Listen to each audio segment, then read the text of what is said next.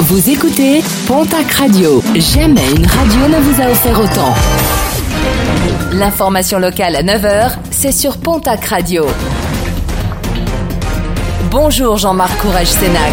Très belle journée. Toujours la grogne pour les ambulanciers du SMUR 65. Depuis euh, le début de la semaine, ils ont entamé un mouvement de grève reconductible pour une durée indéterminée. Parmi leurs revendications, ils dénoncent l'organisation du service et des conditions de travail. Ils réclament également le paiement des heures supplémentaires et le respect de la fiche de poste. Ils demandent aussi l'ouverture de discussions sérieuses avec l'ensemble des organisations syndicales sur tous les dossiers en cours.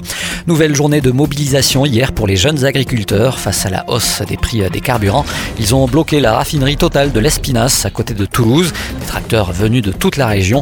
Ils attendent des mesures de soutien. Jean Castex, le Premier ministre, a annoncé hier un plan de résilience qui sera finalisé dans les tout prochains jours pour aider en particulier les filières industrielles et agricoles.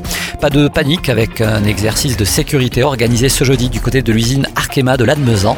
À cette occasion, les sirènes devraient sonner plusieurs fois afin de s'exercer un potentiel accident industriel. L'exploitant du site, les services d'urgence et de secours ainsi que les communes vont dérouler le plan d'intervention élaboré par le préfet en cas de fuite de gaz toxique.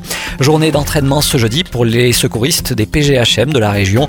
Un exercice grandeur nature à Luzardiden dans les Hautes-Pyrénées pour coordonner les équipes dans le cadre d'une avalanche. Parmi les PGHM présents, ceux d'Océja dans les Pyrénées-Orientales, de Savignac-les-Ormonts en Ariège, de Bagnères de Luchon, de Pierrefitte-Nestalas et d'Oloron-Sainte-Marie.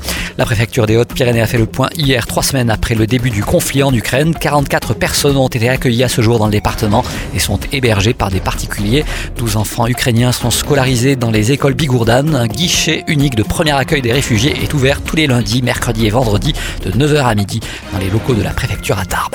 Et puis la relocalisation du ministère de l'Intérieur effective en 2025 à Pau.